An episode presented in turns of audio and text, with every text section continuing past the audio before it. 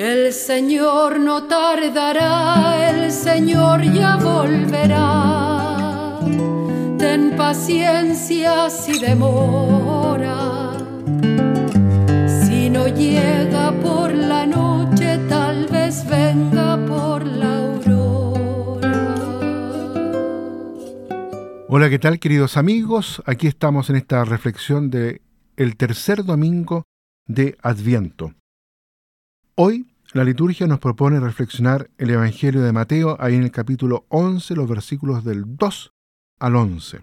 La pregunta de el Bautista, de Juan el Bautista, ¿eres tú el que tenía que venir?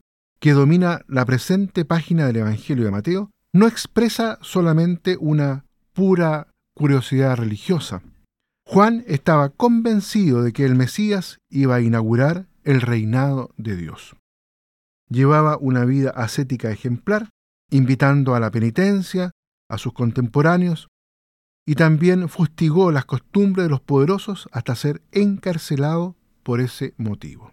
Desde la prisión, entonces, Juan manda a informarse acerca de los fundamentos de la buena noticia, porque se ha jugado la vida sobre el sentido de lo que ha vivido hasta el presente. Ni siquiera el Bautista es una excepción en la oscuridad de la fe, ni goza desde el principio de una plena comprensión del proyecto de Dios que le puede preservar del escándalo. En ese sentido podemos decir nosotros, en esta página del Evangelio encontramos una pequeña crisis de fe de Juan, porque está preso, está detenido y tiene la duda si realmente Jesús es o no el Mesías. Jesús responde indicando lo que está haciendo. Sus palabras, sus acciones expresan la llegada del reinado de Dios.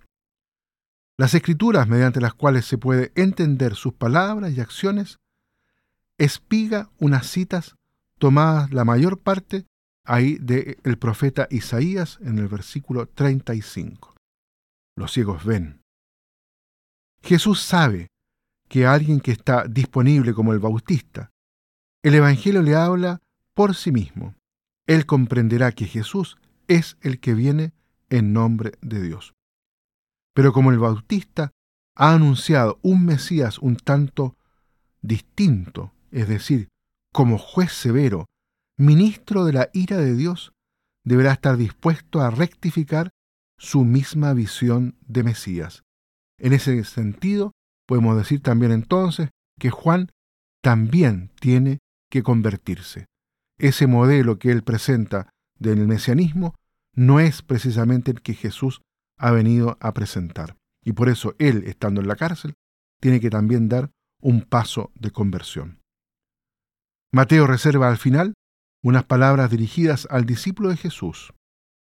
El bautista era grande, pero no era más que un precursor mientras que el discípulo ha conocido en plenitud el don de Dios y por eso es más grande que el bautista.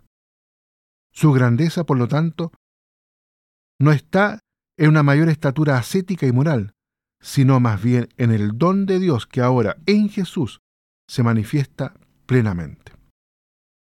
Entonces, queridos amigos y auditores, los invito para que en este tercer domingo de Adviento, cada uno de nosotros, al igual que Juan Bautista, pueda también al entrar en este proceso de conversión personal, pueda mirarse a sí mismo y decir, ¿qué es lo que tengo yo que rectificar, que cambiar, que complementar?